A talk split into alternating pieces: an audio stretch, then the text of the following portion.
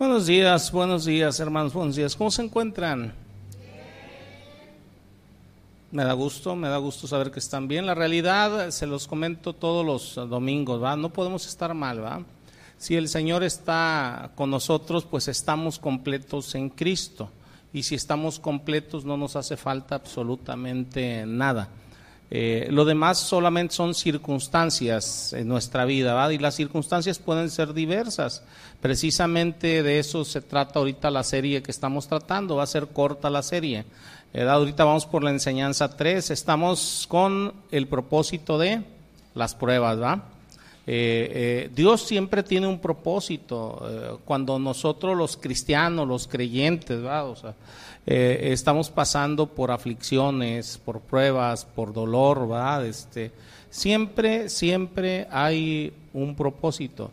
El problema es que a veces eh, no alcanzamos a ver el buen propósito que tiene eh, eh, el Señor en cada una de las cosas.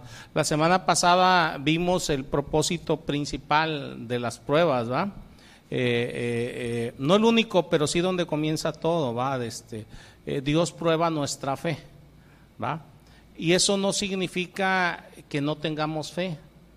Creo que todos los que estamos aquí tenemos cierto grado de fe. Nuestra fe no es igual en cada uno de nosotros, pero todos tenemos cierto grado de fe. A veces podemos eh, creer que tenemos una fe muy fuerte, muy firme, pero cuando llega una prueba, cuando llega la tribulación, vemos que no era tan fuerte, que no era tan firme. Nosotros podemos ver, por poner un ejemplo, si hablamos de la fe a Pedro, a Pedro, al apóstol Pedro. Este, eh, Pedro llegó un momento, ¿va? o sea, que eh, habló con el Señor y habló a nombre de todos diciendo, Señor, aumentanos la fe, ¿va? Él sabía que la fe que tenía no era suficiente, ¿va? No era suficiente. Edad, este, y, y, nosotros este, eh, podemos ver a Pedro, yo me agarro analizando a Pedro y digo, a ver, Pedro en el momento que le pide al Señor que les aumente la fe, eh, él, o sea, obraba signos, señales, maravillas en el nombre del Señor, ¿va? Sanaba enfermos, expulsaba demonios, llevaba el Evangelio y dice, aumentanos la fe. Él entendía que su fe no era suficiente. Llega un momento cuando llegan, ahora sí, la, cuando va a llegar la pasión de, y muerte de mi Señor Jesucristo, edad, este, eh, eh, eh, mi Señor le dice a Pedro, Pedro,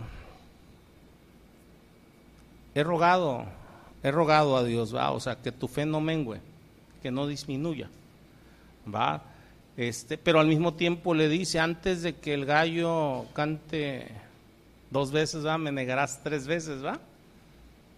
¿Qué dijo Pedro? No, Señor, ¿cómo crees? No, no, no, yo te voy a negar voy a morir contigo, si es necesario, pero no te voy a negar. Fíjense, muchos cristianos nos comportamos de esa misma manera. Creemos que nuestra fe está bien cimentada, bien fundamentada, que no nos hace falta, creemos que tenemos una fe suficiente para cualquier circunstancia, pero cuando llega una circunstancia fuerte a nuestra vida, muchas veces nos sucede lo que a Pedro, ¿ah? Y Pedro negó a mi Señor Jesucristo tres veces. ¿va? Entonces, precisamente, el, primer propósito es, eh, eh, cuando vienen las pruebas, cuando viene el dolor, es ver nuestra fe, pero no que Dios la vea. Dios ya lo sabe.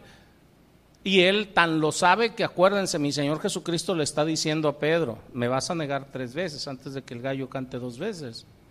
O sea, Él ya sabía, Dios ya sabía cómo iba a reaccionar Pedro.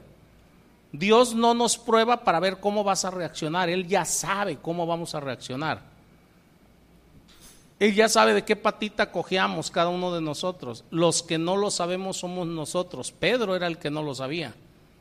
Pedro tenía una idea de su fe en ese momento que él creía que era inquebrantable. Y sin embargo su fe fue quebrantada. Entonces nosotros debemos entender eso. ¿va? O sea, ¿Qué hizo el Señor con Pedro en ese momento? Le mostró una deficiencia,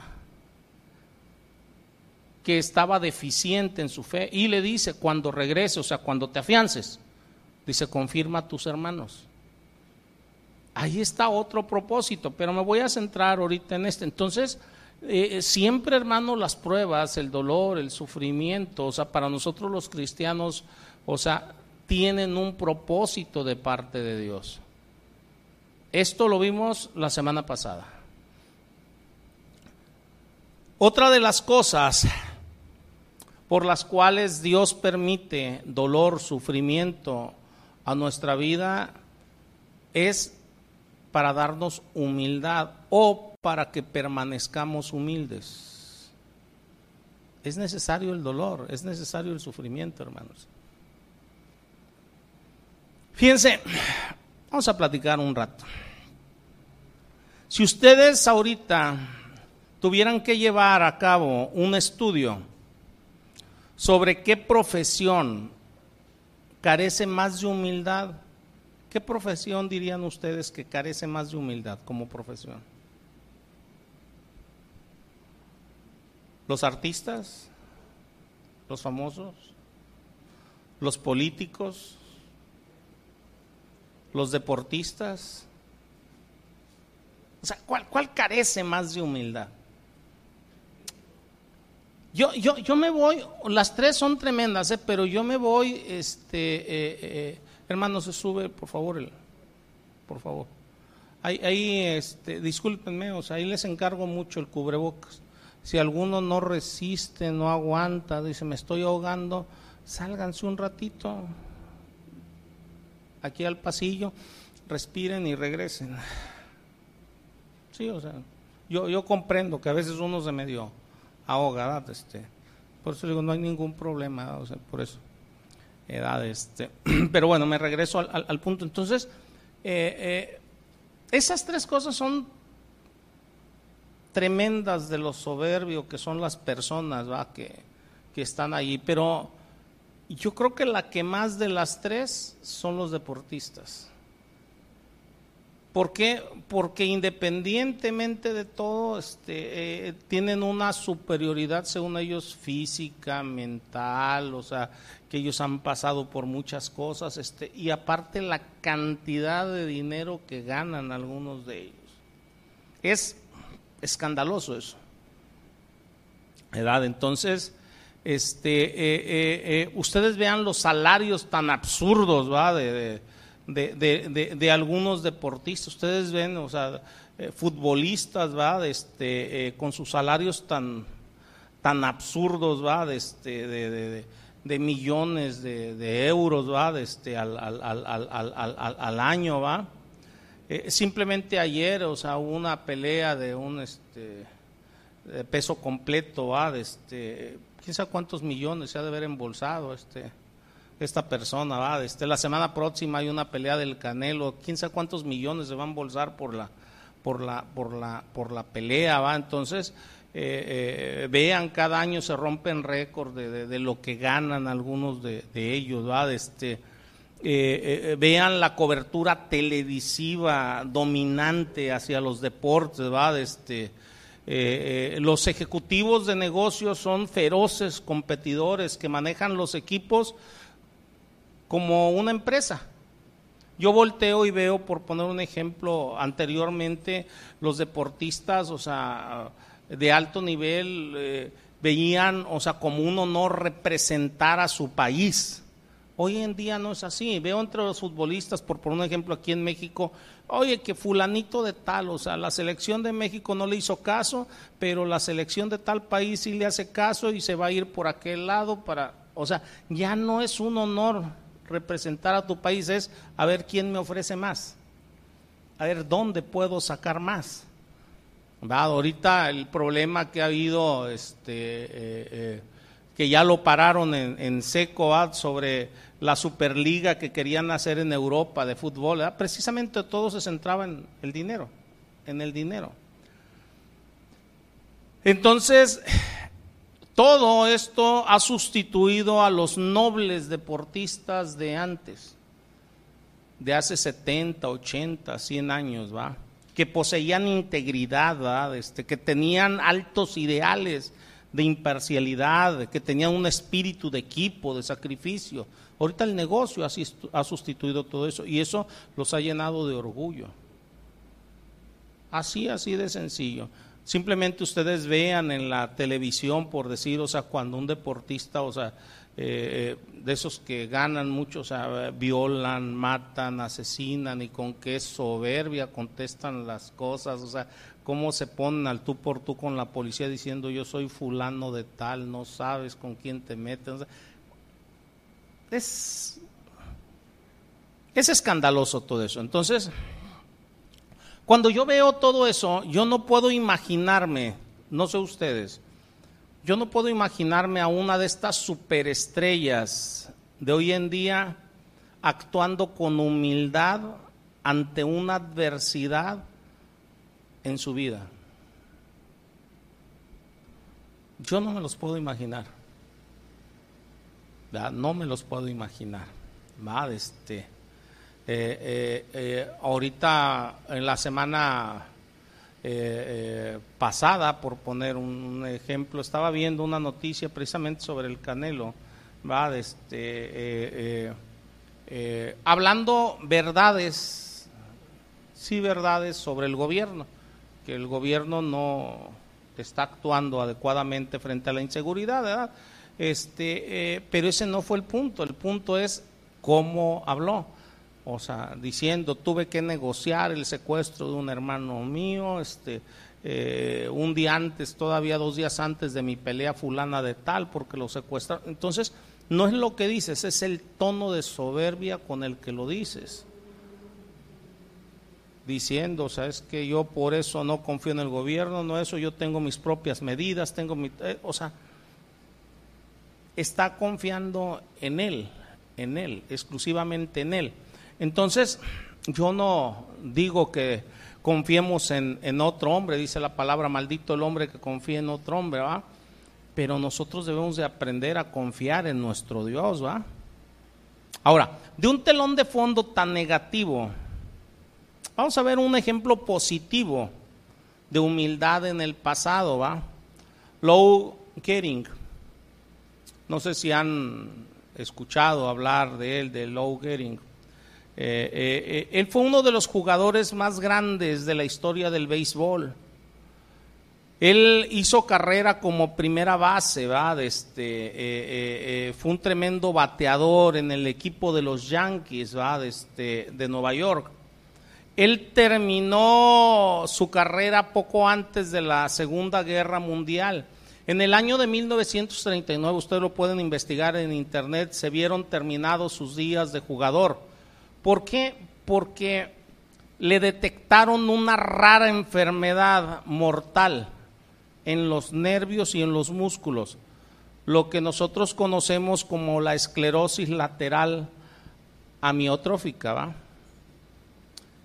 Se le conoce como la enfermedad de Lou Gehrig, o sea, así se le conoce, porque, o sea, cuando se le detectó a él fue el primer famoso que se le detectó y fue el que hizo que saliera al mundo esa, esa enfermedad. Entonces, Gering se comportó de manera tremenda en medio del sufrimiento y en medio de la decepción. Es decepcionante, hermanos, cuando, son truncada, cuando es truncada tu vida de golpe por una enfermedad.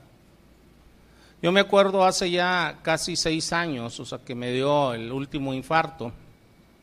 Llevo tres infartos, cuando me dio el tercer infarto, edad, este, eh, eh, eh, cuando salgo del, del, hospital, edad, la, los médicos me dijeron y le dijeron a mi esposa, mira, o sea, le dicen a mi esposa, tu esposo, o sea, la realidad es que ya no va a poder hacer una vida normal, o sea, bajo ninguna circunstancia.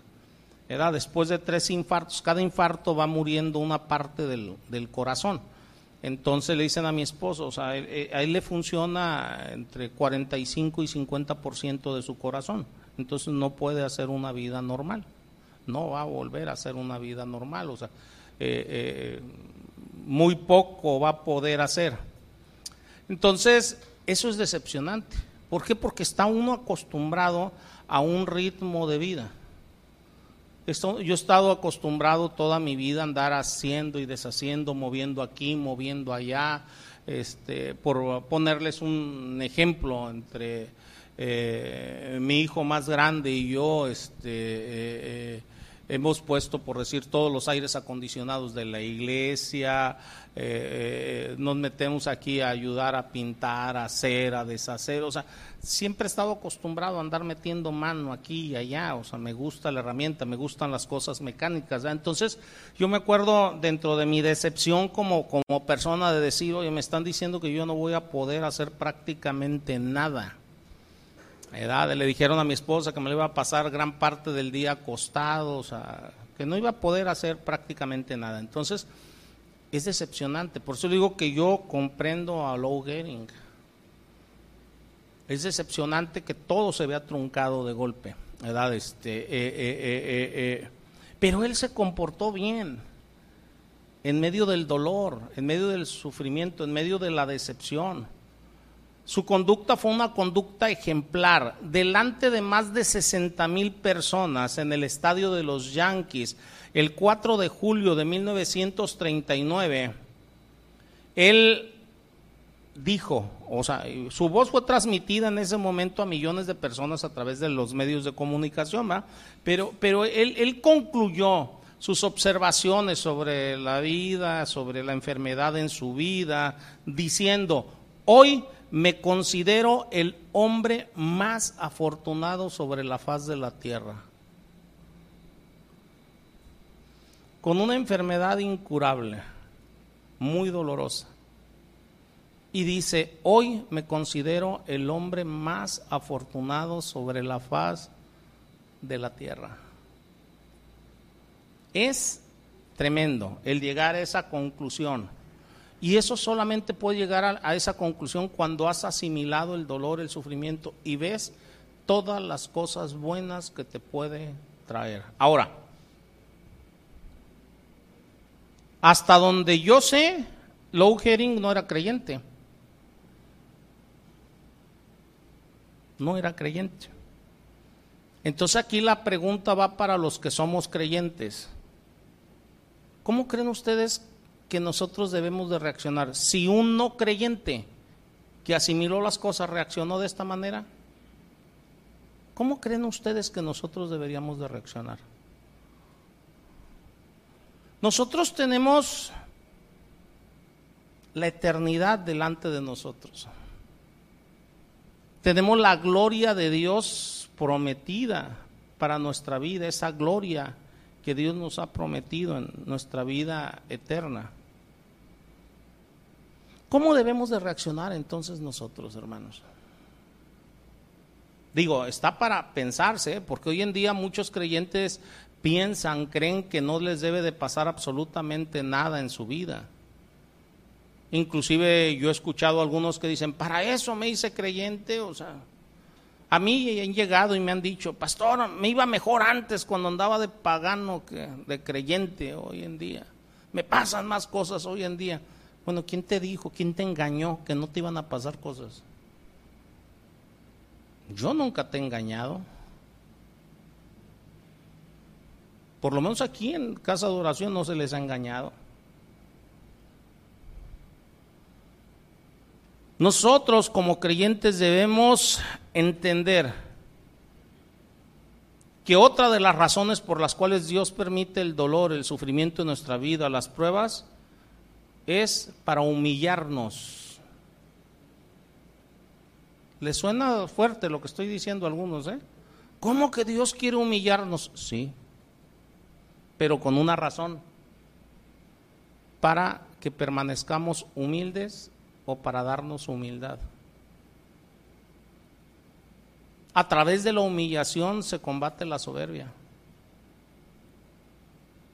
Así de sencillo. Él usa, Dios usa el sufrimiento para recordarnos que no podemos confiar en nuestra propia fortaleza, ni física ni espiritual. Conmigo utilizó la enfermedad para hacerme entender que yo no podía confiar en mi fortaleza física. Siempre fui un hombre muy fuerte. Y ahorita, o sea, no puedo levantar ni una cubeta sin agitarme. No puedo confiar en mi fortaleza, pero el Señor me recordó, por lo menos en mi caso, ¿va? que para lo que Él me necesitaba sí lo iba a poder hacer. Y por eso seguido me escuchan decir, o sea, ¿sabes qué? O sea, con que no se me olvide la palabra de Dios, o sea, ¿por qué? Porque el Señor me tiene aquí para compartir la palabra, no para otra cosa. Para orar y compartir la palabra lo puedo hacer. Y es en sus fuerzas, ¿va? Entonces, fíjense, en Romanos 12, versículo 3,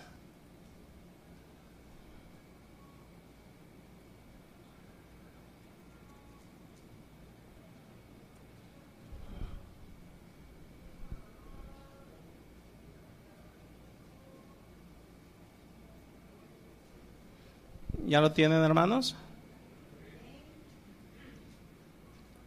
Dice el apóstol Pablo, dice, digo pues por la gracia que me es dada a cada cual que está entre vosotros, que no tenga más alto concepto de sí que el que deba de tener, sino que piense de sí con cordura, conforme a la medida de fe que Dios repartió a cada uno.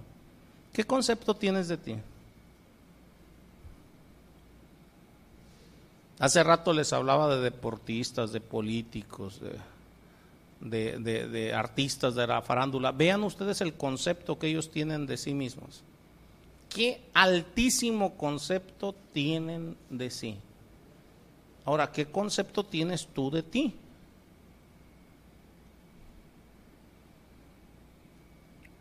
Yo volteo y veo cosas, por poner un ejemplo, que le suceden a hermanos, ¿va?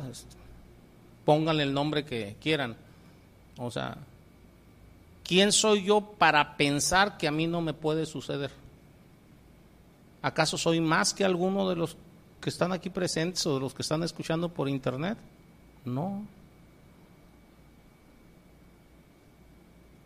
Si a otro le pasa, ¿por qué crees tú que a ti no te puede pasar?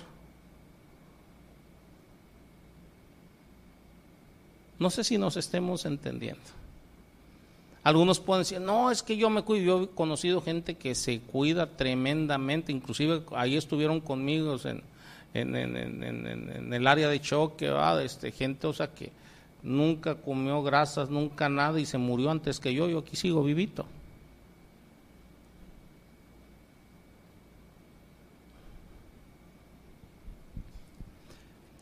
Pablo nos da un testimonio maravilloso en Segunda de Corintios 12. Vamos para allá, por favor. Segunda de Corintios capítulo 12.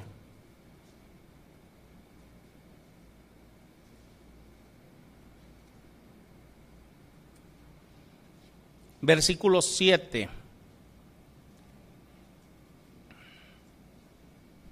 Fíjense el testimonio de Pablo, ¿eh? tremendo el testimonio. Dice.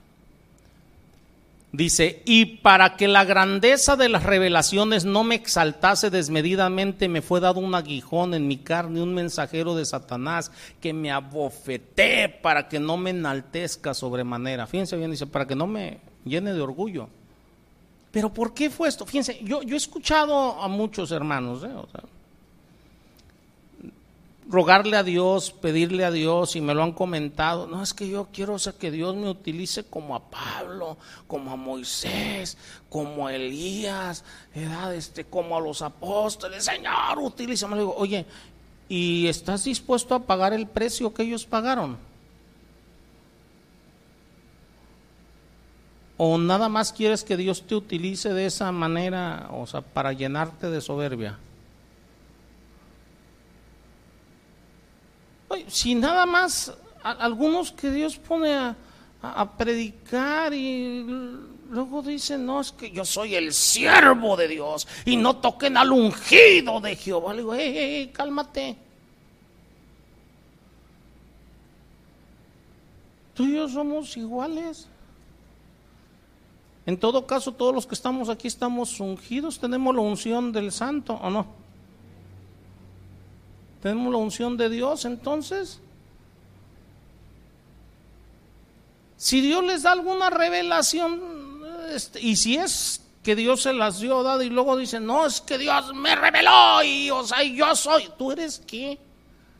Miren, volteemos y veamos a Pablo.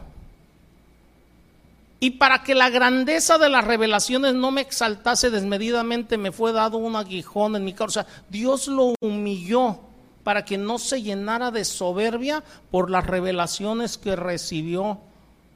Pablo estaba consciente de las revelaciones sobrenaturales que había tenido el privilegio de ver, oír, de experimentar en su ministerio. Desde su conversión, cuando iba camino a Damasco, le habla el Señor, Pablo, Pablo, ah, ¿por qué me persigues o no? Queda ciego, después Dios le regresa la vista cuando está en Damasco. Después mi Señor Jesucristo lo instruye directamente. Ya resucitado mi Señor Jesucristo, después de su pasión y muerte lo instruye.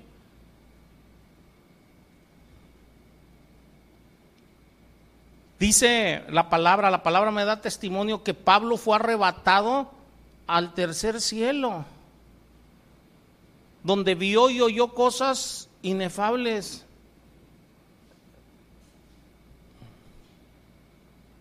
Entonces, como resultado de ello, Pablo bien pudiera haberse tenido él a sí mismo en más alta estima de lo que era prudente. Dios me escogió a mí, ¿o no? En más alta estima de lo que era aceptable. Si yo veo a los cristianos que Dios no ha hecho nada, nada a través de muchos cristianos, todavía. Y, los veo que dicen, ay Señor, ¿qué tendré yo que me escogiste para seguirte? Desde ahí ya se están elevando,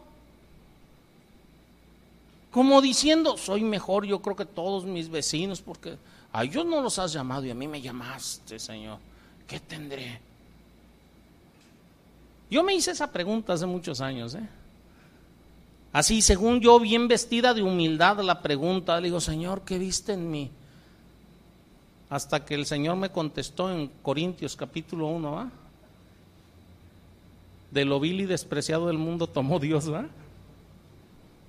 Para deshacer lo que es. Entonces, ahí entendí, yo creo que no encontró a nadie más vil y más despreciado que yo. Digo, pero analicémonos, por favor. Analicémonos. Dios le manda ese aguijón de Satanás para que abofeteara a Pablo y se lo dice Dios, dice, para que la grandeza de las revelaciones no me enaltezca. Lo hizo Dios para preservar su humildad. Entonces, ¿Por qué Dios nos manda también pruebas? Dolor en algunas ocasiones para preservarnos humildes o para darnos humildad. Ahora, ¿qué era el aguijón de Satanás? Miren, unos dicen que era una persona que estaba sobre Pablo, ¿va? Otros dicen que era una enfermedad crónica. Yo les voy a decir nada más, y ustedes saquen sus deducciones lo que dice la palabra. Dice aquí un mensajero de Satanás. La palabra mensajero, o sea, dentro de la Biblia, viene de una palabra eh, griega en el Nuevo Testamento que es ángelos. Y de ahí es de donde se traduce la palabra ángel. La palabra ángelos, o sea, este, aparece 188 veces en el Nuevo Testamento y siempre se refiere a una persona. Siempre. Entonces está diciendo, o sea, que le fue enviado un mensajero de Satanás, o sea, pues para mí es lógico que sea una persona, ¿va? Una persona que a lo mejor estaba encabezando a los que lo estaban atacando a Pablo en Corinto. Si nos estamos, acuérdense que eh, eh, Pablo recibía ataques, o sea, de los de adentro, de los de afuera, lo querían matar, estuvo en la cárcel, o sea, este, eh, fue azotado, edad naufragó, o sea, le pasó cada cosa, pero en Corinto es uno de los lugares donde recibió más, más ataques. Edad, pero si fue una enfermedad crónica o si era una persona que encabezaba a los que lo estaban atacando, miren, la naturaleza del problema no es importante. Digan ustedes, ¿cómo que no es importante? No, no, no es importante. Lo importante es lo que Dios le estaba haciendo entender a él. Y por lo tanto lo importante es lo que Dios nos debe hacer entender a nosotros. Yo les he comentado en diversas ocasiones en estas tres enseñanzas que llevamos, ¿va? Este, eh, eh, sobre el propósito de las pruebas. Cuando estés en medio de una prueba, en medio del dolor, tú, o sea, haz oración y dile al Señor, Señor, ¿qué me quieres enseñar? Porque siempre el Señor nos quiere enseñar algo. En el caso de Pablo, a Pablo, o sea, se lo dijo directamente Dios, es para que la naturaleza de las revelaciones no te exalte. O sea, quiero mantenerte humilde. Entonces aquí había una enseñanza para Pablo. Cada dolor, cada prueba, cada sufrimiento tiene una enseñanza para nosotros.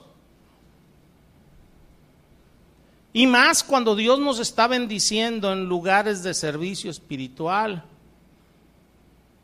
Ahí es donde a veces Dios considera necesario permitir que los mensajeros de Satanás nos apalen para mantenernos humildes. Aquí dice, me abofeteó o no. Era tremendo eso. Cuando estamos en medio de un problema así, el Señor nos hace entender que nosotros no tenemos fuerza alguna. No tenemos, por nosotros mismos no. Si estás en un lugar de servicio dentro de la iglesia, por poner un ejemplo, debemos de entender, por lo menos lo que a mí me ha hecho entender el Señor, que Él es el que me permite ministrar.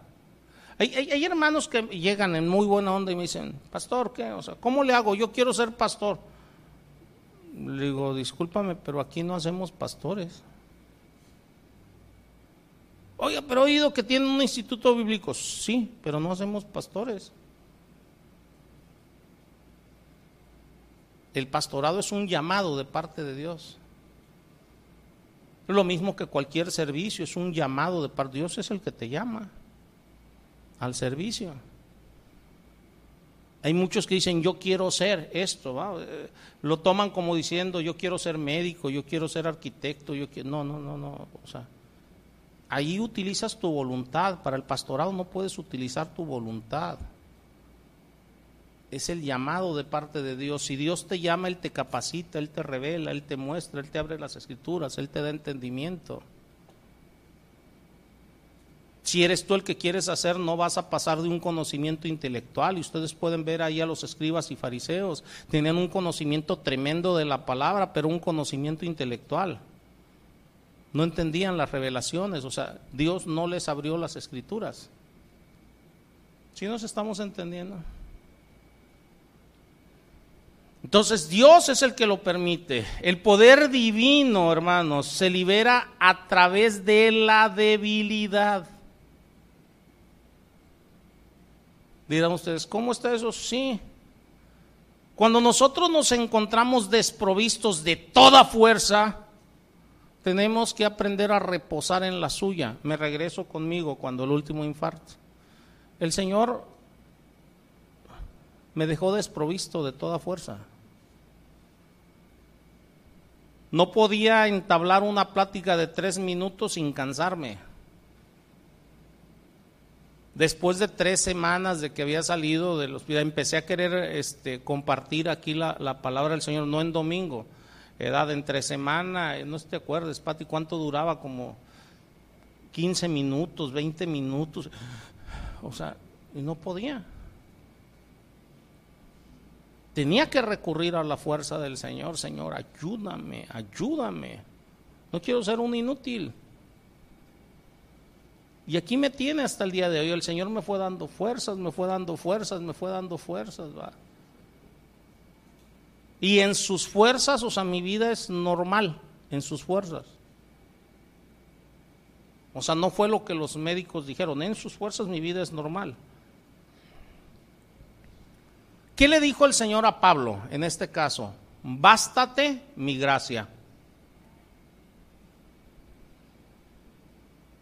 Cuando el Señor te muestra tu debilidad, ¿de dónde te vas a agarrar? De la gracia del Señor. Entonces, no sé si estén viendo lo bueno de las pruebas. El problema es que no queremos, o sea, que se vea nuestra debilidad. No queremos. No queremos sentirnos débiles y menos ante otra persona, va.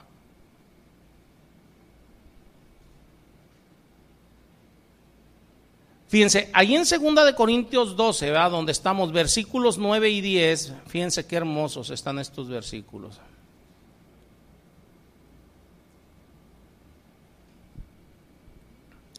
Dice, y me ha dicho, bástate mi gracia, porque mi poder se perfecciona en dónde? En la debilidad. O sea, cuando primero el Señor nos muestra nuestra debilidad, o sea, ahí donde ya no podemos hacer nada, y ahí es donde se perfecciona el poder de Dios. dice la palabra, fíjense bien, ¿eh? o sea, que Dios le va a dar fuerzas, va a multiplicar las fuerzas al que no tiene ningunas, ¿o no? Ok, si tú quieres experimentar que Dios multiplique tus fuerzas, primero debes de llegar al punto de no tener ninguna. Mientras no llegues a ese punto, nunca vas a experimentar lo que es que Dios te multiplique las fuerzas. Digo, pone un requisito el Señor ahí. Entonces aquí dice, Bástate mi gracia porque mi poder se perfecciona en la debilidad. Por tanto, de buena gana me gloriaré más bien en mis debilidades. Cuando Pablo entendió esto, dice, de buena, por lo tanto dice, si yo sé que el poder de Dios se perfecciona en, la debilidad, dice, entonces yo me voy a gloriar en qué? En mis debilidades. Dice, porque, o sea, si entiendo que ahí es donde se va a mostrar el poder de Dios, ¿Qué dice aquí? Pablo dice, esto es, dice, para que repose sobre mí el poder de Cristo.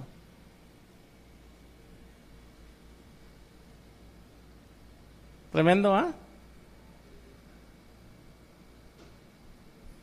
Volteen a ver cómo ven ustedes las pruebas, el dolor.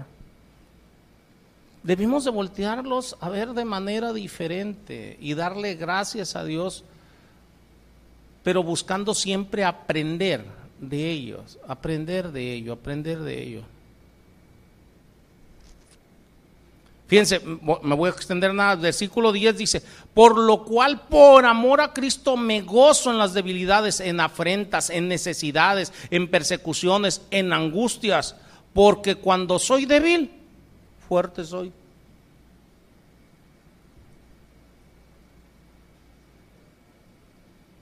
Tremendo, ¿ah?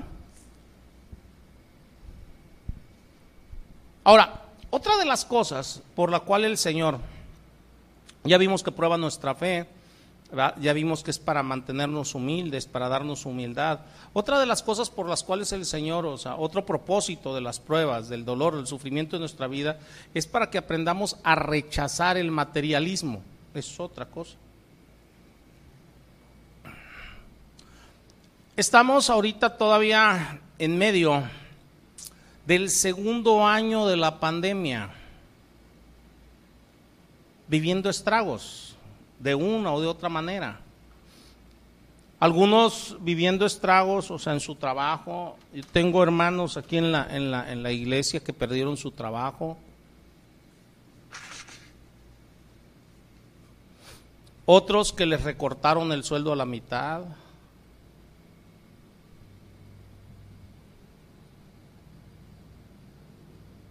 Otros, o sea, que han trabajado por temporaditas. Y le puedo seguir. A otros no les ha afectado por ese lado.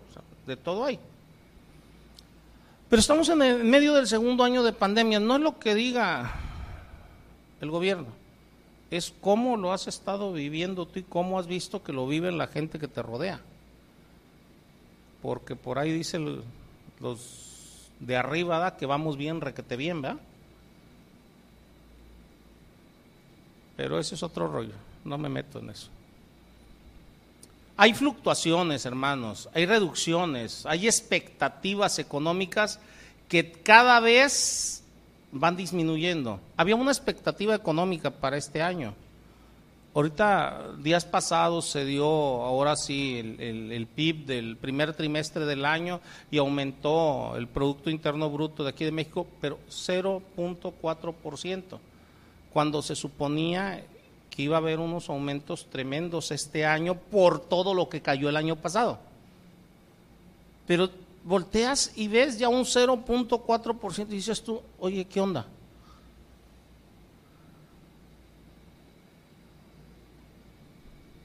Se supone que debería de estar, o sea, eh, uno y medio, quizás dos por ciento a lo que estaba esperando, porque se estaba esperando un aumento, o sea, eh, mínimo del entre el 5 y 6 por ciento en el año. Si nos estamos entendiendo en este año. Pero el primer trimestre, primer trimestre reporta un punto 04. Entonces las expectativas, o sea, que tenían, bajan. Bajan. Saben, nosotros vivimos en una sociedad muy materialista. ¿Lo material es malo? No. Digo, se los digo desde el principio. Dice la palabra, raíz de todos los males es el amor al dinero, no el dinero. Es que tú le tengas amor al dinero. Esa es la raíz de los males. Repito, no el dinero. El dinero es amoral, lo material es amoral. El asunto es el lugar que ocupa lo material en tu corazón. Nosotros vivimos en México. México, nuestro país vecino del norte, Estados Unidos, junto con Canadá, junto con Europa, estamos hablando Japón, eh, eh, todas las naciones, o sea, que son ah, completamente industrializadas en el mundo, tienen estándares de vida muy elevados comparados con el resto del mundo. México tiene estándares de vida muy elevados porque estamos pegados a Estados Unidos. No es tanto que seamos industrializados, sino que por lo pegado que estamos, queremos todo lo que hay allá, lo queremos acá. Pero bueno, véanse nada más aquí, veámonos, veamos las comodidades familiares, los servicios. Yo me acuerdo cuando empezamos la, iglesia en, la venta, ¿verdad? en el fraccionamiento La Venta, aquí casa de oración, edad, este, eh, eh, me acuerdo que hubo hermanos, o sea, que no quisieron seguir yendo allá por la falta de aire acondicionado. ¿Te acuerdas, Pati? ¿Te acuerdas, Eddie? No, no hay aire acondicionado. ¿Cómo, nos veríamos nosotros siguiendo a mi Señor Jesucristo en el desierto?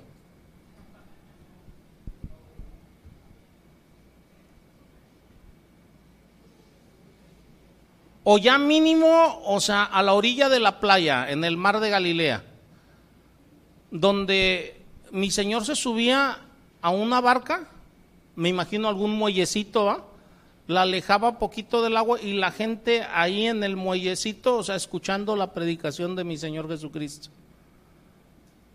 Ni una sombrita. ¿Ustedes han visto sombras en los muelles? Tú de Veracruz, ¿has visto sombra en el muelle? No. Las enramadas están ya más adentro, no pegadas al, al mar. Y mi Señor se subía a la barca y alejaba la barca un poco del agua para evitar la aglomeración de la gente. Entonces, yo no me puedo imaginar a muchos ahorita queriendo seguir a mi Señor Jesucristo de esa manera. ¿Por qué? Porque quieren todas las comodidades. ¿Estoy en contra de las comodidades? No. Simplemente les estoy diciendo, no puedo imaginarme a muchos de esta manera. ¿Por qué? Porque ya lo viví. Ya lo viví. Entonces, vean sus propias casas. Yo he platicado con hermanos, no es que si no tengo aire acondicionado no puedo dormir. Y si hubieras vivido hace 100 años, te dormías porque te dormías. ¿O no?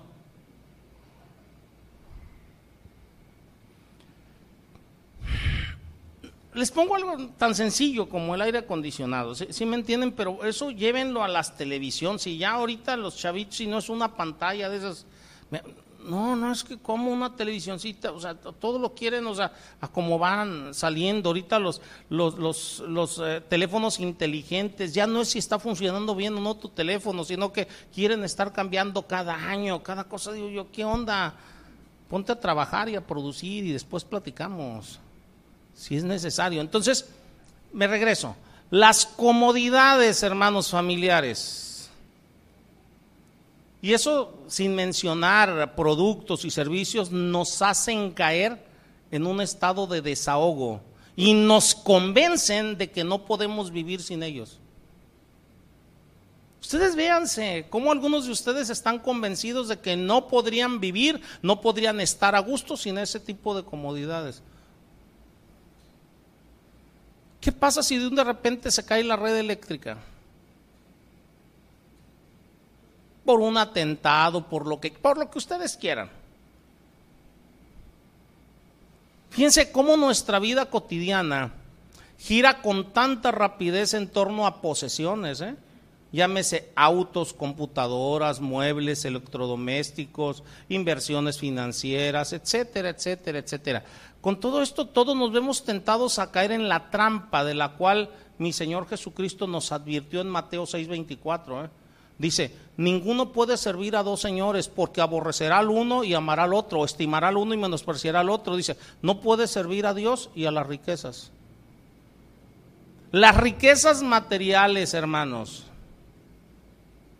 impidieron que el joven rico entrara al reino de Dios. ¿Se acuerdan? El joven rico de Marcos 10, versículos del 17 al 22. Acuérdense que llega el joven rico con mi Señor Jesucristo. Dice, ¿qué necesito hacer, va? Para entrar al reino de Dios, Dice, pues guarda los mandamientos. ¿Cuáles? Pues no matarás, no robarás. No... ¿Qué le dijo el joven rico? Todo eso lo he guardado desde mi juventud, ¿o no?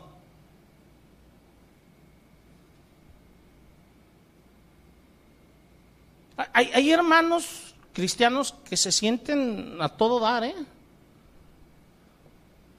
Y ni siquiera diezman, ni ofrendan. Pero dicen, yo guardo todo lo que dice la palabra. No mato, no robo, no hago nada. Cuando me dicen no robo, le digo, ¿de veras? Dice la palabra hablando del diezmo, ¿le robará el hombre a Dios? ¿Qué le está diciendo? A los que no diezman, a los que no ofrendan, ratas, ¿o no? Yo no lo escribí, está en la Biblia. Pero me regreso con el joven rico. Mi Señor le dice, fíjense bien, se va al meollo del problema en su vida. Siempre el Señor se va a ir al meollo al punto de tu vida, aquel que no quieres soltar. Le dice, ¿quieres ser perfecto? Vende todo lo que tienes y dalo a los pobres. Pregunta, ¿ustedes tienen que vender todo lo que tienen y darlo a los pobres? No, aguas. A menos que ese sea tu problema. Era el problema del joven rico. No sé si nos estemos entendiendo. Su problema era el amor al dinero. ¿Qué dice la palabra? Se fue triste porque tenía muchas posesiones. O sea, había amor al dinero. Y por amor al dinero no pudo entrar al reino de Dios, aunque cumplía todos los demás mandamientos. ¿Sí se dan cuenta o no? El materialismo nos estorba. O sea, Dios te está dando algo a través del trabajo honrado disfrútalo. No hay nada malo en disfrutarlo. El problema es cuando pones todo eso por delante de Dios. No sé si nos estemos entendiendo. Ese es el problema. Ese es el problema. Yo conozco hermanos, o sea, que los veo, a veces digo, hermano, ¿por qué no has ido a la iglesia? No, es que, o sea, no puedo dejar de trabajar ningún día. Le digo, le digo, no te molestes, hermano, no puedes o no quieres. Le digo, nada más piénsale. hay personas que no quieren. Si nos estamos entendiendo, yo estoy de acuerdo que hay otros que las empresas los obligan a estar.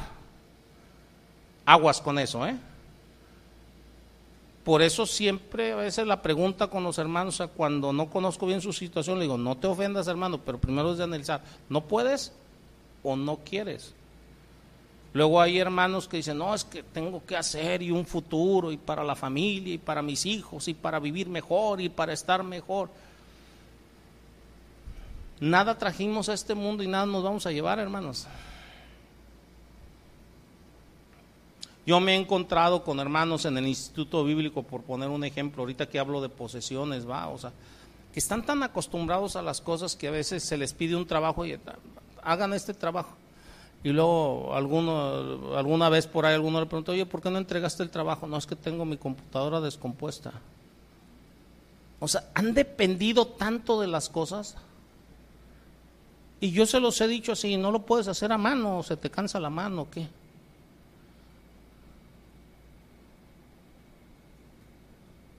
Fíjense cómo dependemos de las cosas. ¿eh?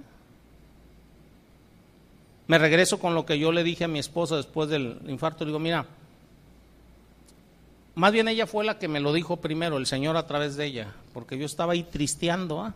es que ya no voy a poder hacer muchas cosas. Y el Señor me habló a través de mi esposa, ¿va? porque le dije, no, ya no voy a poder ni taladrar una pared. Que por cierto sí puedo, pero yo en aquel entonces estaba edad. Entonces, este, mi esposa me dice, mira, este, eh, eh, dice, tienes cuatro hijos. En aquel entonces tenía cuatro. Edad, este, dice, eh, pero si puedes dirigirlos, ¿no? Le digo, sí, va. Sí, dice, o sea, que ellos sean la mano de obra, ¿va? Calificada, tú dirígelos. Dice, y hay que rogar, o sea, que puedas hacer aquello para lo cual el Señor te puso aquí, que es orar y predicar la palabra. Y por la gracia de Dios lo he seguido haciendo. No sé si nos estemos entendiendo. Entonces, o sea, pero el Señor le enseñó muchas cosas a mi esposa. Ahorita vamos a ir tocando algunas de ellas. Y a mí, a través de eso, a través de una enfermedad, a través del dolor. Pero me regreso ahorita con el materialismo, ¿va? Porque algunos pueden decir, oye, pero es que es necesario el, dinero. ¿Qué dice la palabra? Fíjense, dice la palabra, mira las aves del cielo, ¿va? Que ni siembran ni cosechan. Y Dios las alimenta todas, ¿o no? Mira los lirios del campo, que ni, ahora sí, ni costuran, ni hilan, ¿va? y, Dios los vistió mejor que a Salomón, ¿o no? Yo me acuerdo, les dije que ahorita les iba a estar platicando cosas del infarto. Me acuerdo cuando el infarto, este, eh, eh, eh, no teníamos mi esposa y yo nada de dinero. Lo único que teníamos era lo que se había juntado el domingo aquí y que no era de nosotros. Y que por cierto no se tocó. ¿Por qué le digo no era de nosotros? Porque se tiene que pagar renta, se tiene que pagar luz, o sea, están los gastos, o sea, eh, eh, de, la, de la iglesia que se tienen que, suplir. Si nos estamos entendiendo, entonces, pero era con lo único que pudiéramos decir, o sea, estaba allí, pero era para los gastos de la iglesia. No sé si nos estemos entendiendo. Bueno. El Señor suplió todo.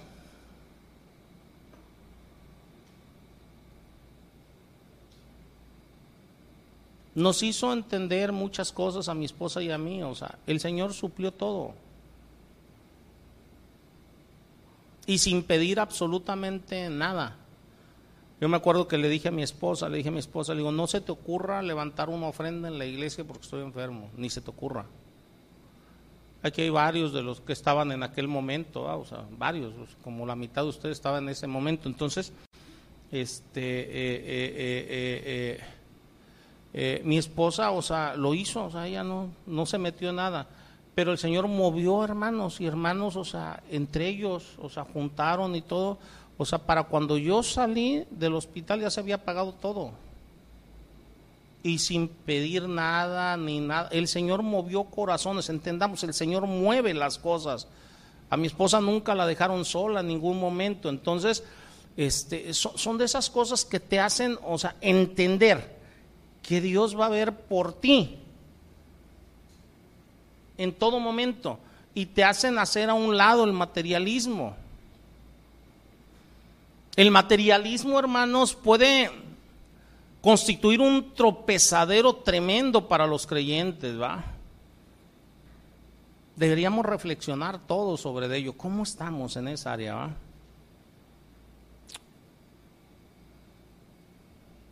¿Por qué el Señor nos lleva a pruebas económicas? Para desligarnos, hermanos, de las cosas del mundo. Fíjense, cuando el Señor me llamó al, servicio de tiempo completo, me acababa de llamar al servicio de tiempo completo, ¿verdad? Este, eh, y yo le dije, sí, sí, Señor, se voy a servirte. Me acuerdo en ese entonces, este, yo tenía una empresa, se los he comentado en algunas ocasiones, una distribuidora de, libros, edad, este, eh, eh, y yo otorgaba créditos y todo, se manejaban eh, buenas cantidades, tenía mi casa, tenía todo en Colima. De un de repente, o sea, dejaron de pagarme a mí los créditos que otorgaba. Este, y como me dejan de pagar, y yo tenía en garantía de donde yo sacaba las cosas, mi casa, no se las voy a hacer larga. Rápidamente, en cuestión como de tres meses, perdí casa y perdí empresa, unos cuatro meses.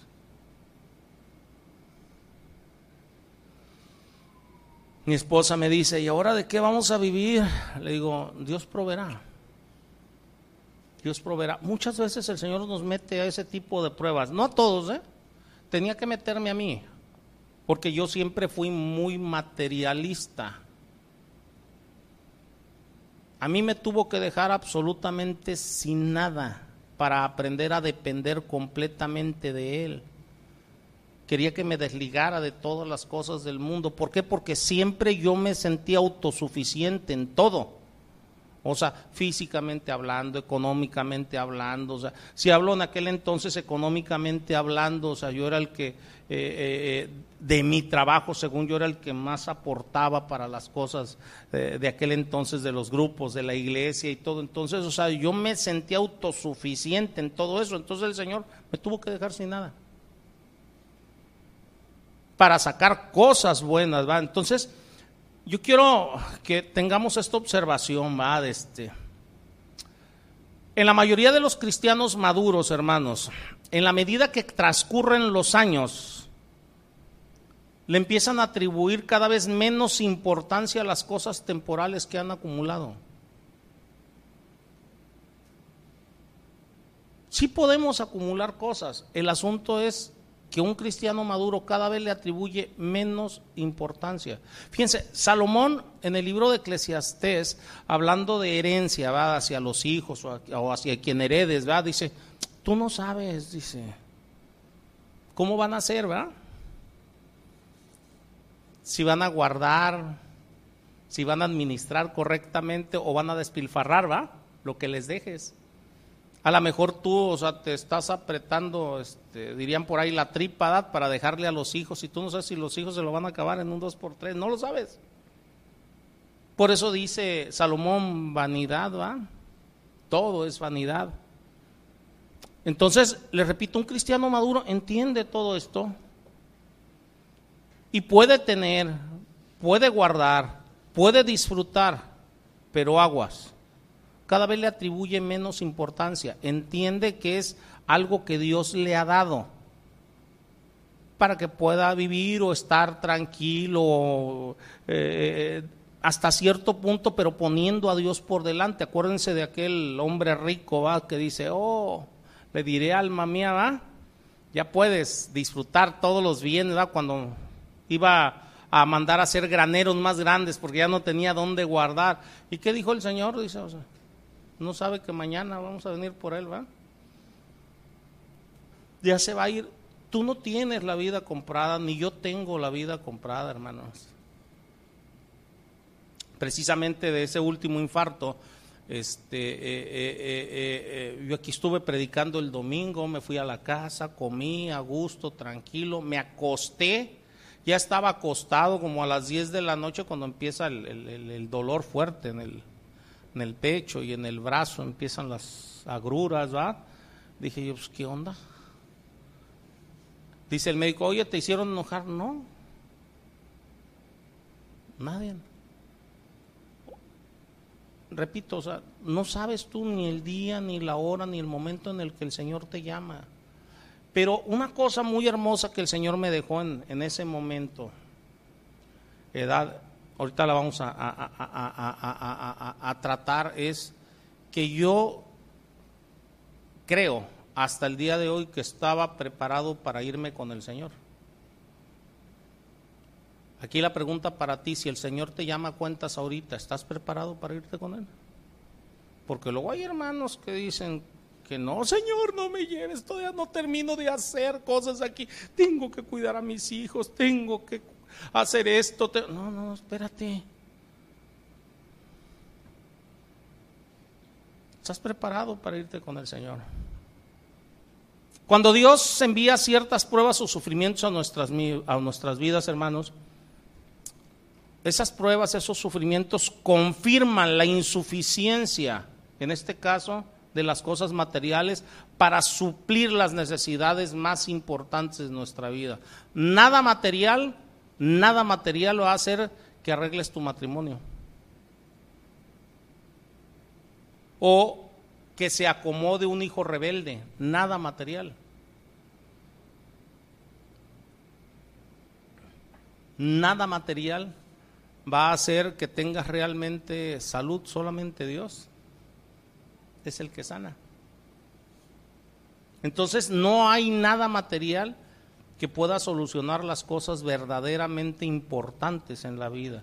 Ni todo el oro del mundo puede darle salvación a nadie. A nadie. A nadie. Cuando estás en un periodo duro de estrés, de dolor, ninguna riqueza te va a rescatar de ello.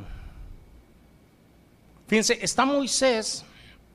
Moisés constituye un ejemplo bíblico maravilloso de alguien que aceptó la necesidad de desligarse de la dependencia de las posesiones terrenales. Vamos a Hebreos 11, versículos del 24 al 26.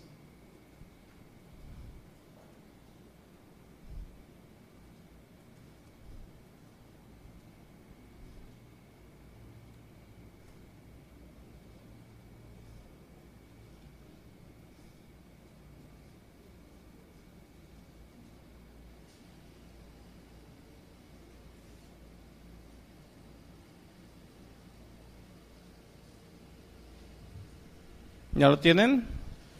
Dice, por la fe Moisés, hecho ya grande, rehusó llamarse hijo de la hija de Faraón, escogiendo antes ser maltratado con el pueblo de Dios que gozar de los deleites temporales del pecado, teniendo por mayores riquezas el vituperio de Cristo que los tesoros de los egipcios, porque tenía puesta su mirada en el galardón.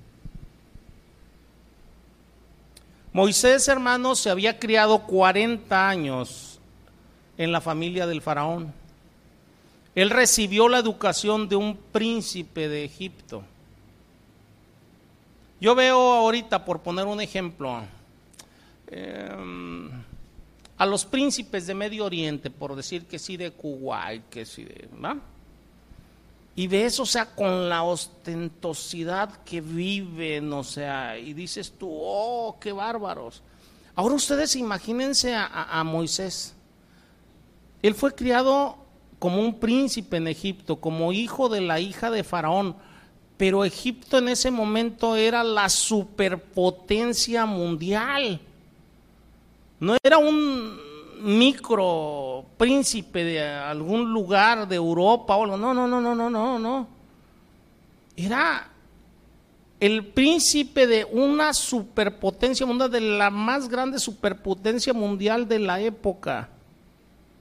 Y no obstante esto, retiró sus ojos de todas las posesiones terrenales, retiró sus ojos de todo el prestigio que tenía como príncipe y prefirió participar de los sufrimientos de sus compatriotas. Prefirió hacer a un lado su herencia como príncipe de Egipto y mejor sufrir como un israelita por amor a Dios. ¿Tú qué estás dispuesto a hacer? Él hizo a un lado todos los deleites temporales, ¿eh? Hizo un lado todo.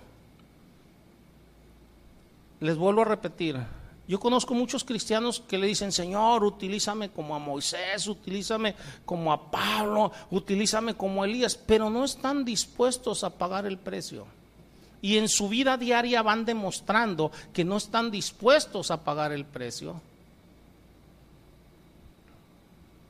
Tremendo, ¿ah? Tremendo. Yo a veces les comento por decir a hermanos, o sea, que me dicen, pastor, quiero servir en la iglesia, quiero servir en la alabanza, quiero servir acá. Ah, ok. Mira, empezando, o sea, no puedes faltar a los ensayos, tienes que hacer esto, tienes que hacer esto. Muchos, o sea, mejor luego, pastor, o sea, no están dispuestos ni siquiera a disciplinarse en un horario. ¿Ustedes creen que estarían dispuestos a abandonar algo? No. Un cuarto propósito del dolor o del sufrimiento. Ya me estaba metiendo hace rato en él, pero me regresé para ponerles el ejemplo de, de, de Moisés. Es que nosotros tengamos una mayor conciencia de nuestra esperanza eterna. Tengamos una mayor conciencia. En pocas palabras, hermanos, las pruebas nos hacen anhelar el cielo. Fíjense.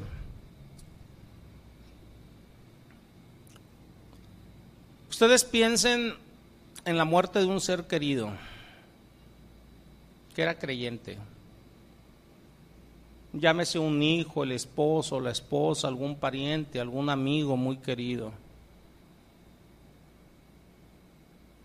Piensen en eso nada más. Si esta persona fue cristiana, está llamado a ir al cielo. Nosotros como creyentes debemos de aceptar y admitir la soberanía de nuestro Dios sin ningún tipo de variación. Cuando aceptamos la soberanía de Dios en ello, nuestro corazón se va a centrar en las cosas eternas. Y cuando tu corazón está centrado en las cosas eternas, créeme que ya diste un paso gigantesco. Porque vas a empezar a desarrollar una relación desinteresada y sin compromiso con este mundo. Miren, yo le decía a mi esposa, ahorita con el último infarto, yo le decía a mi esposa, cuando estaba todavía yo entubado, cuando desperté todavía estaba entubado edad, este, eh, eh, y yo le decía con señas, pero ella me entendió, le decía, ya déjenme ir, ya.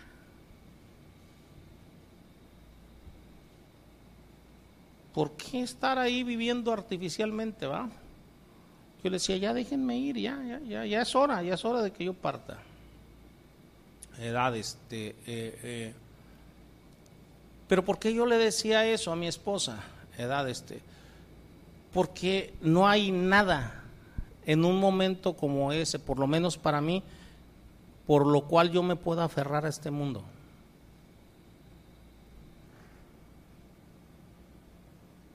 Tú puedes decir, oye, pero todavía tenías hijos pequeños, confío en Dios.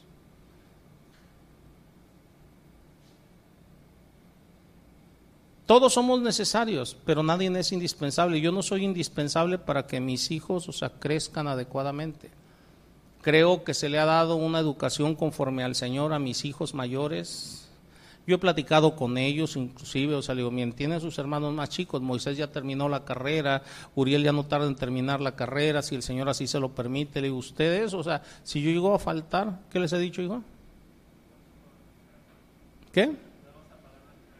Que ustedes se encarguen de la carrera de sus hermanos. No sé si nos estemos entendiendo, o sea, yo ya he tomado, o sea, provisiones en el Señor, o sea, haciendo que cada uno tome sus responsabilidades, o sea, para, para, para con los demás más, chicos, por si el Señor, o sea, me llama cuentas. No sé si nos estemos entendiendo. Yo no tengo la vida comprada,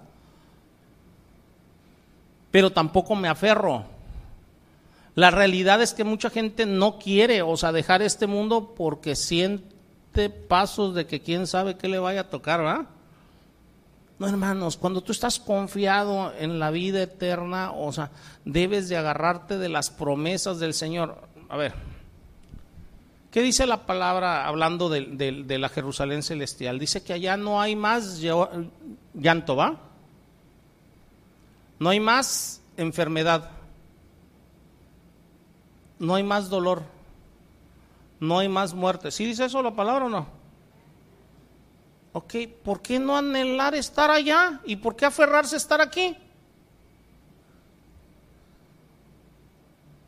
Yo creo que es falta de fe en las promesas del Señor. Pablo lo dijo de esta manera, para mí el vivir es Cristo, el morir es ganancia, o sea, donde quiera que el Señor me, quiera tener allá o aquí, ¿cómo le voy a servir?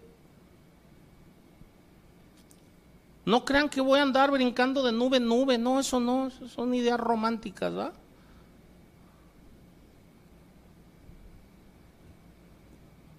Fíjense, Romanos 8, del 18 al 24 respalda este pensamiento, ¿va? Fíjense, ¿ya lo tienen? Romanos 8, del 18 al 24.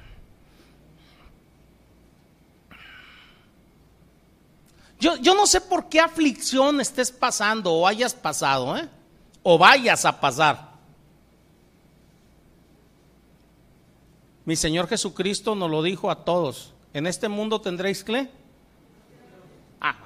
entonces yo no sé por cuál estés pasando, hayas pasado o vayas a pasar. Lo seguro es que las vamos a tener.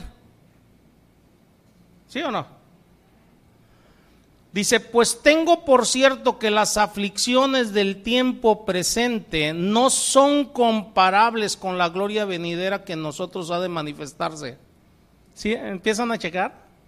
No es comparable. Cualquier cosa por la cual podamos pasar en este mundo no se compara con lo que vamos a recibir.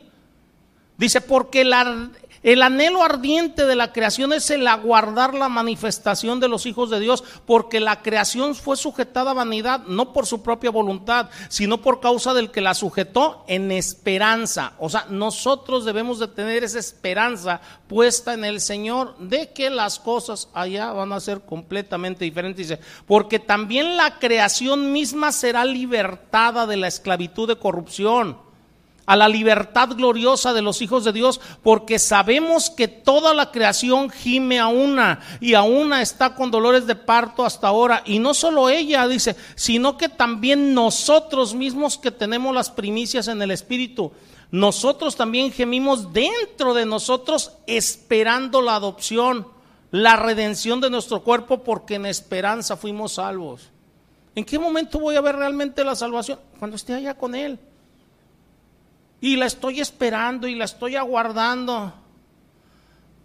Oye, estaba yo, ahí, o sea, entubado, o sea, pues, yo decía a mi esposo, pues ya déjenme ir, yo sé que voy a estar mejor allá. ¿Por qué aferrarse?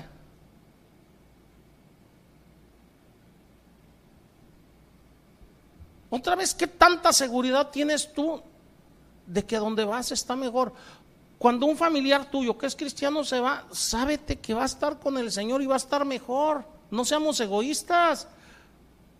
Porque luego nos agarramos hasta con Dios. ¿Por qué te lo llevaste si me hace falta? Espérate, allá está mejor. Ni un amén, hermano.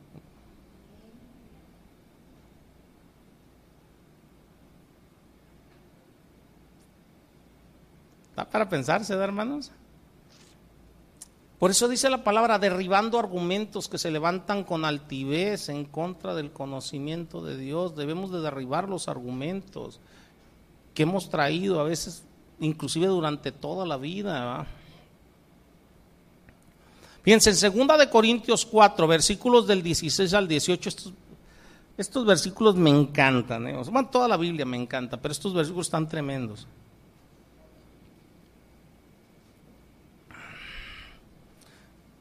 Aquí habla de las propias experiencias de Pablo y resume los resultados de las pruebas. Fíjense, dice, por tanto dice, no desmayamos. Antes, aunque este nuestro hombre exterior se va desgastando, el interior no obstante se renueva de día en día. Me detengo aquí. Ustedes vean una persona ya mayor, ya de, ya llegan a los 45, 50 años, de ahí para adelante, ¿verdad? Y luego empiezan los achaques, ¿va? Que si las rodillas, que si acá, que si la espalda, que si... ¿Qué está diciendo Pablo? Nuestro hombre exterior se va desgastando. Pero si nosotros seguimos en el crecimiento en el Señor como debe de ser, porque la palabra dice que debemos de crecer a la plenitud de varón perfecto que es Cristo Jesús, el interior se renueva día a día. Y por eso dice Pablo, por lo tanto no desmayamos. Porque yo sé que sí, e-, este exterior se va desgastando. Cada vez vamos a poder hacer menos cosas, menos fuerzas, o sea, los reflejos ya no son los mismos, empiezan ahora sí a, rechinar todas las bisagras.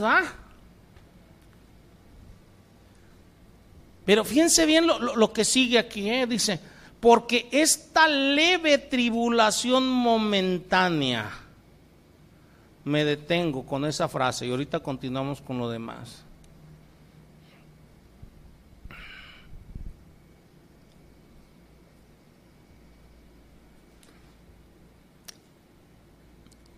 ¿Cuántos años podrás vivir en este mundo, este, eh, Eunice? 80. ¿Cuántos tienes ahorita? O sea, 40 más. Promedio. Cuidándote y todo, ¿ah? 40 años. Si tú hubieras vivido en la época de mi Señor Jesucristo, y hubieras muerto, claro está en la época de mi Señor Jesucristo, supongamos, es nada más una suposición, que los 40 años que te quedan de vida, que ahorita estás 40 años allá en la época de mi Señor, que te quedan 40, dice la palabra, en los más robustos 80 años, ¿ah? Bueno, este, los vivieras, se va a ir fuerte, ¿eh? Con una enfermedad crónica, inválida, o sea, en sufrimiento. No un año ni dos, los 40 años. ¿Qué serían esos 40 años? Si ahorita mi Señor partió hace dos mil años y ya tendrías dos mil años con el Señor, donde ya no hay más dolor donde ya no hay más llanto, donde no hay más enfermedad. No sé si nos entendamos. Cuando nosotros tenemos una perspectiva correcta de las cosas de Dios, créanme que podemos vivir mejor. El hecho de que tú te quejes, escúchame bien, por una tribulación no te va a quitar la tribulación. Pero si aprendemos a tener la perspectiva correcta, la esperanza te va a sostener y va a hacer que estés mejor. No sé si nos estemos entendiendo. Por eso Pablo dice, ok, dice, no desmayamos, antes aún, aunque este hombre exterior se va desgastando, el interior se renueva día a día, porque esta leve tribulación momentánea, cuando leo esa leve tribulación momentánea y volteo y veo a Pablo y digo, ay Pablo, azotado lo apedrearon, lo dieron por muerto, ya apedreado. Imagínense la piedriza que le metieron.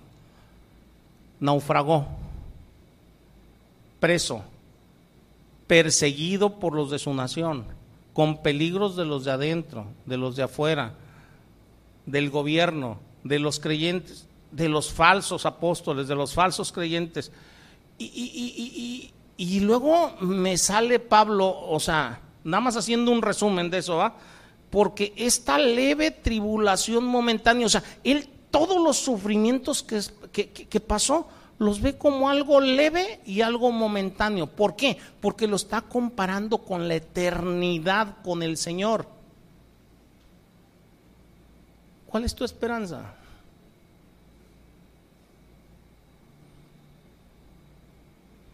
¿Estás en una tribulación? ¿Debes de orar porque el Señor te saque de ella? Sí, pero debemos de orar más para rogarle al Señor que nos muestre por qué Él permitió que estemos en esa tribulación. Debemos de aprender de ella. Ese es el punto de la enseñanza. Debemos de orar si estás enfermo porque el Señor te sane, sí, pero Él dependerá, o sanarte o no. Él tiene el poder para sanarnos inmediatamente de cualquier cosa, pero si no nos sana inmediatamente es porque quiere que aprendamos algo. Quiere que aprendamos algo. Fíjense, dice la palabra aquí, dice, no mirando, o sea, dice, porque esta leve tribulación momentánea produce en nosotros cada vez más excelente y eterno peso de gloria. Dice, no mirando nosotros las cosas que se ven, sino las que no se ven. Porque las que se ven son temporales, pero las que no se ven son eternas. Tú puedes ver muchas cosas que dices tú están en contra mía, en contra de la familia, en contra de lo que yo quiero, o sea, para el bienestar de todos los que están a mi alrededor. Pero si tú te centras en eso, en lo temporal, en lo que se ve, te estás perdiendo de lo mejor, lo que no se ve. Si nosotros somos agradecidos con el Señor, o sea, créeme, a una persona que es agradecida le va a ir siempre mejor. Dios quiere que aprendamos a ser agradecidos. O sea, desde el momento que yo aprendí a ser agradecido con el Señor en todo y por todo, más facilito el Señor me ha sacado de las cosas que me pasan. Más facilito, ¿por qué? O sea, porque Dios quiere que cultivemos un corazón, o sea, lleno de esperanza en el futuro, entendiendo que una vida plena la vamos a tener solamente cuando estemos con Él no aquí, no ahorita, es hasta que estemos con Él. Pero desgraciadamente, o sea, muchos quieren tener, o sea, la perfección de la vida aquí y no es así. No es así. Aquí estamos en un periodo de prueba, estamos como peregrinos en este mundo, anhelando, ahora sí, nuestra nación permanente, la Jerusalén celestial, y anhelando estar con aquel que nos llamó de las tinieblas a su luz admirable, ¿o no, hermanos? Así es, hermanos. En 2 de Corintios 5, versículos del 1 al 8, el apóstol Pablo agrega, porque si sabemos que si nuestra morada terrestre, este tabernáculo se deshiciese, o sea, este cuerpo se deshiciese, tenemos de Dios un edificio, una casa no hecha de manos, eterna en los cielos. Y por eso también gemimos deseando ser revestidos de aquella nuestra habitación celestial, pues así seremos hallados vestidos y no desnudos. Porque asimismo los que estamos en este tabernáculo, o sea, en este cuerpo, gemimos con angustia porque no quisiéramos ser desnudados, sino revestidos para que lo mortal sea absorbido por la vida, mas el que nos hizo para esto mismo es Dios, quien nos ha dado las arras del Espíritu, así que vivimos confiados siempre. ¿Sí checan? ¿Cómo debemos de vivir? Confiados siempre. Estés pasando por lo que estés pasando. Y sabiendo que entre tanto que estamos en el cuerpo, estamos ausentes al Señor. Porque por fe andamos, no por vista pero confiamos y más quisiéramos estar ausentes del cuerpo, pero presentes al Señor. Hermanos, no me voy a cansar de decirles, todo dolor, todo sufrimiento en un cristiano tiene un propósito. Yo sé que hay cosas muy difíciles de soportar, pero yo confío en el Señor. Él me dijo en su palabra, O sea, que Él no me va a dar algo que yo no pueda soportar. Él no te va a dar algo a ti que no puedas soportar. Y la mejor manera de soportarlo es aferrándonos a Él, a la esperanza que tenemos, o sea, de un futuro mejor, pero cuando estemos con Él. Primero viene el reinado milenial, o sea, hay, hay, gente que anhela justicia en este mundo. La realidad es que no vamos a tener justicia en este mundo hasta que mi Señor Jesucristo regrese. En el reinado milenial, entonces Él va a juzgar con justicia. Ahorita no. Ahorita yo escucho a muchos cristianos, muchas personas que dicen, no, es que es injusto lo que me pasó. Ustedes nada más prendan la televisión y van a ver, o sea, a diario, dirían por ahí, tiro por viaje, ¿va? Dos, tres personas dando testimonio que es injusto, que las autoridades no hicieron lo que es justo, que los políticos no hicieron lo que es justo, que sus vecinos no hicieron lo que es justo. Se lo estoy parafraseando, es que este mundo es injusto. Nosotros mismos diciéndole Señor, Señor, es que no es justo lo que me pasa. Sí, es que no es justo. Hasta que regrese el Señor. Por eso es que anhelamos su venida. Porque sabemos que Él es el que va a traer justicia. Y no nada más justicia, sino, o sea, todo lo que la acompaña, ¿va? O sea. Entonces es cuando empezamos a ver, ah, sí, ok, nos está pasando esto. Sí duele, y más cuando ah, es algo referente a algún familiar o algo, pero entendamos que ese dolor, llámese enfermedad o llámese una angustia o lo que sea, no va a durar para siempre. Inclusive hay dichos en este mundo, dicen, no hay mal que dure 100 años, ¿va? Ni persona que los aguante, ¿va? O sea, en este mundo, o sea, nada va a durar para siempre, pero tu gozo en el Señor, un cuerpo permanente, eterno, el cual ya no se va a enfermar, ya no te va a doler, ya no nada, o sea, ese sí va a ser para siempre, porque es una promesa de parte de Él y yo confío en Él. ¿Y tú, hermano? No todos confían en Él, ¿verdad? A ver, ¿y tú, hermano? Ah, sí, ya me había preocupado, dije yo. Ay. Por eso Pablo, hermanos, nos exhorta a poner nuestros ojos en las cosas de arriba, no en las cosas de este mundo. Hay una exhortación a poner nuestros ojos en las cosas de arriba. Miren, vamos a Colosenses 3, versículo 1 y 2. Y con esto terminamos.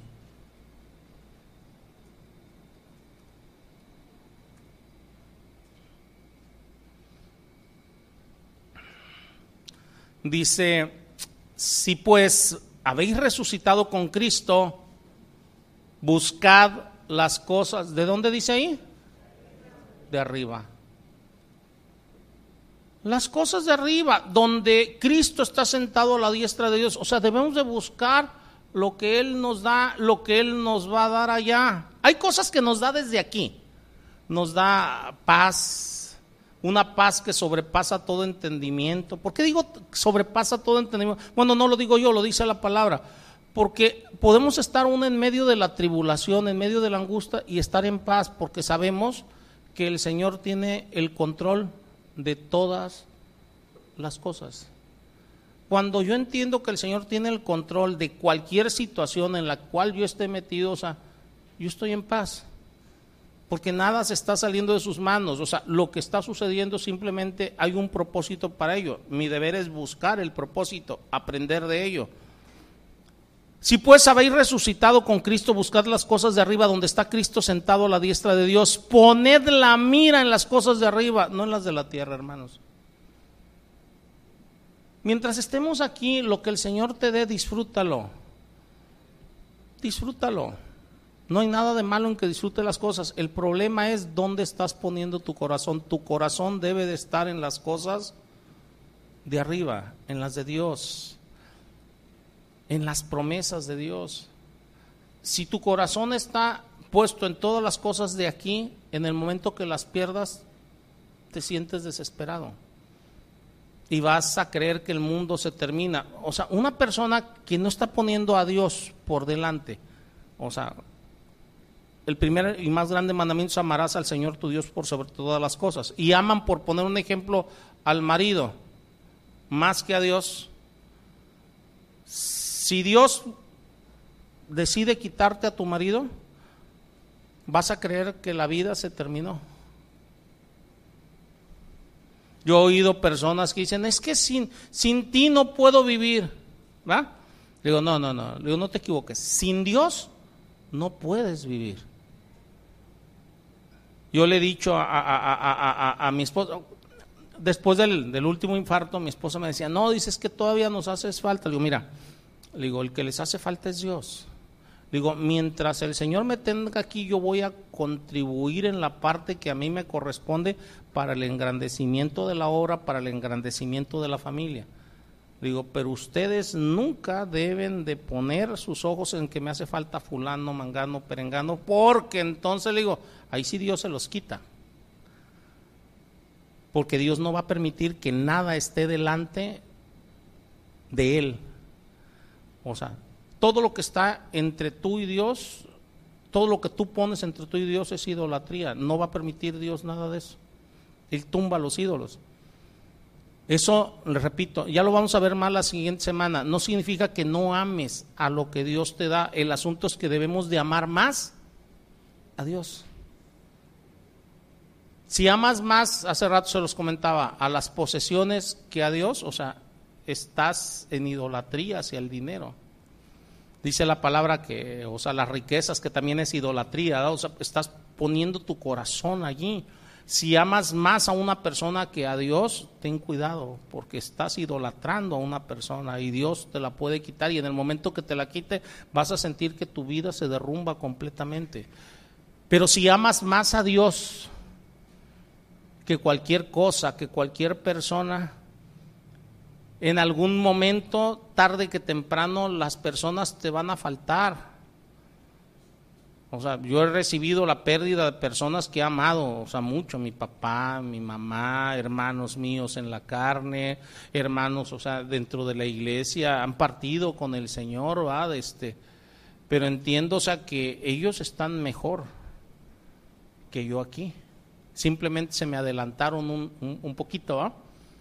Nada más nada más. Y tengo la esperanza de volverlos este, eh, a ver. Pero como amo más a Dios que a las personas, el Señor me sostiene y me hace ver y entender que la vida sigue su curso y yo debo de seguir sirviéndole esté donde esté y en la situación que esté. Amén, hermanos. Oremos, oremos. Señor Dios altísimo, bendito Padre, ante todo yo te doy gracias en el nombre de Cristo Jesús por la hermosa palabra que nos has dado el día de hoy. Es necesario, Señor, es necesario para nuestras vidas que tú nos recuerdes, Padre, la necesidad que tenemos, Señor, en algunas ocasiones de que haya padecimientos en nuestra vida, Señor. Porque a través de ellos tú nos purificas, Señor. Tú nos limpias. Quitas la escoria, Señor, que pueda haber en nuestra vida, Señor. Tú no quieres, Señor, que padezcamos nada más por padecer Siempre hay un propósito. Y el propósito primordial está en que nosotros veamos las deficiencias que tenemos para poder crecer a la plenitud de varón perfecto que es Cristo Jesús. Ayúdanos a detectar, a ver, Señor, esas necesidades que tenemos para poder estar trabajando en ellos. Mientras más rápido las veamos, mientras más rápido trabajemos en ellos, menos padecimientos hay en nuestra vida. Bendícenos con ello, Padre. Te lo pedimos en el nombre de Cristo Jesús. Amén.